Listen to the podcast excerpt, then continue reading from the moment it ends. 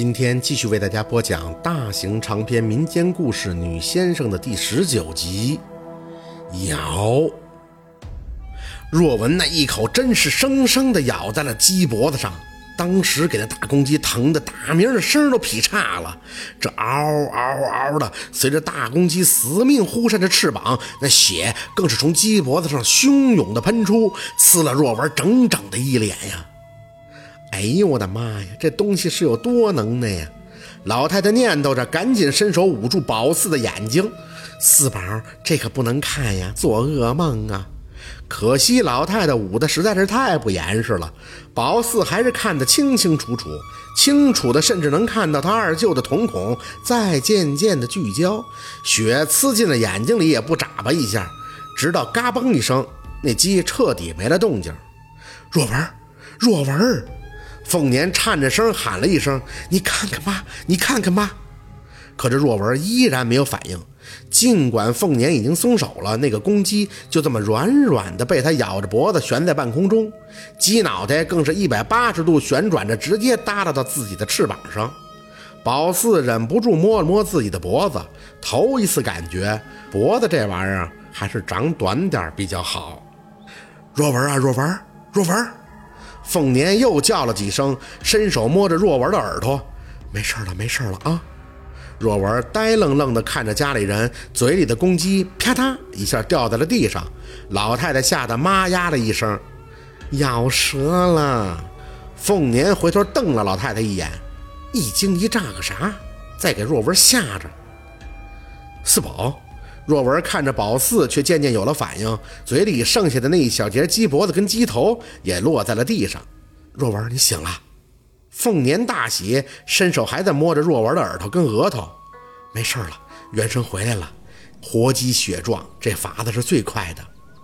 妈，若文听着凤年的声，木讷着看着他。你们怎么大晚上过来了？老太太长吁了一口气，放下捂着宝四眼睛的手，看向若文。若文，你可不知道啊！你刚才，喂，我的天哪！老太太话还没说完，若文被自己眼前的公鸡尸体吓了个够呛。这谁干的？宝四抬手指着他：“二舅，你咬的，我咬的。”若文不禁抹着自己的嘴，随后就一阵干预。妈，怎么让四宝看了？让孩子出去呀！没事儿，没事儿。凤年着急的给他递过毛巾擦脸。刚才不是着急吗？没事儿，你姨姥给捂着眼呢，没看着。宝四没答话，心里想着，看真真的呢，给那鸡疼的嗷嗷的。若文擦干净脸，看着地上的公鸡，一脸的内疚，半晌揉了揉自己的额头。哎呀，我就是做噩梦了，梦见，梦见，妈知道，妈知道。凤年柔声的拍了拍他的背，没事了啊，来，咱进屋。睡一宿觉就啥事儿都没了。若文身上好像是没什么力气，软绵绵的被凤年扶起来，回头还看了宝四一眼。四宝没吓着你吧？宝四摇头，指着鸡笑着：“他吓着了，叫的跟以前的动静都不一样了。”说他兴奋了，还伸脖子跟他二舅学。就这样，老太太有些无奈的看着宝四。我还是头一次觉得四宝这方面少根筋是好事儿。这孩子不到害怕，也吓不着他。你说说。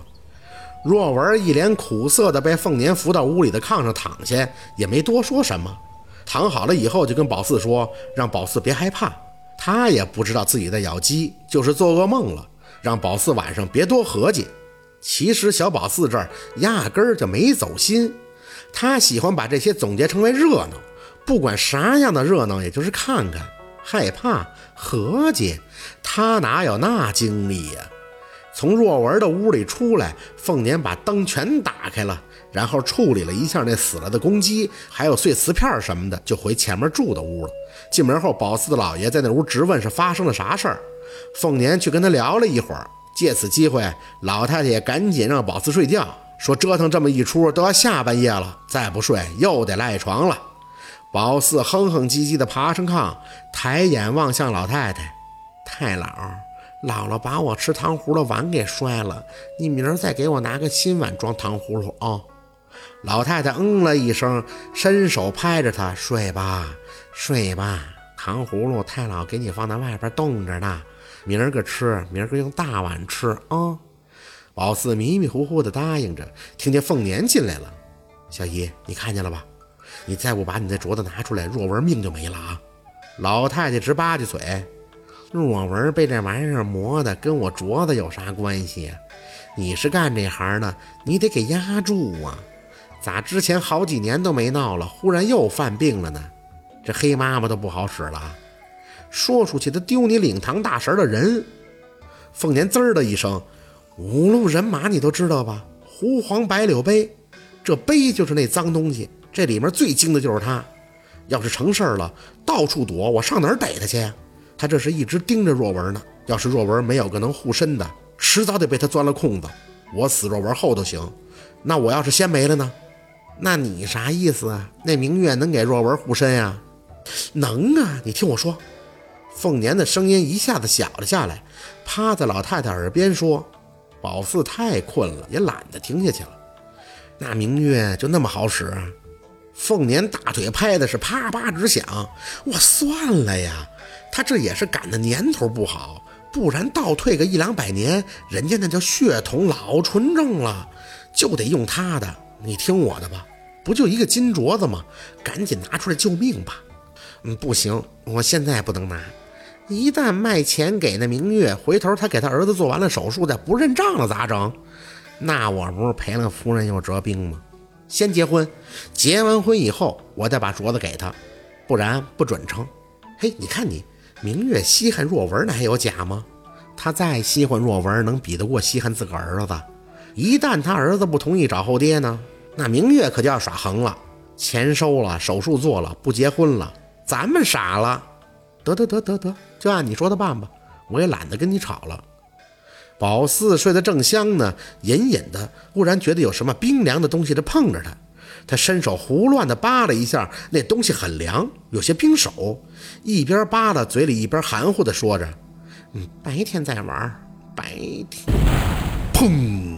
一种从未听过的声音忽然在他耳边炸响，宝四被这声音崩得直接从炕上弹了起来。过年放鞭炮了。好，今天的故事就到这里了，感谢您的收听。喜欢听白好故事更加精彩，咱们明天见。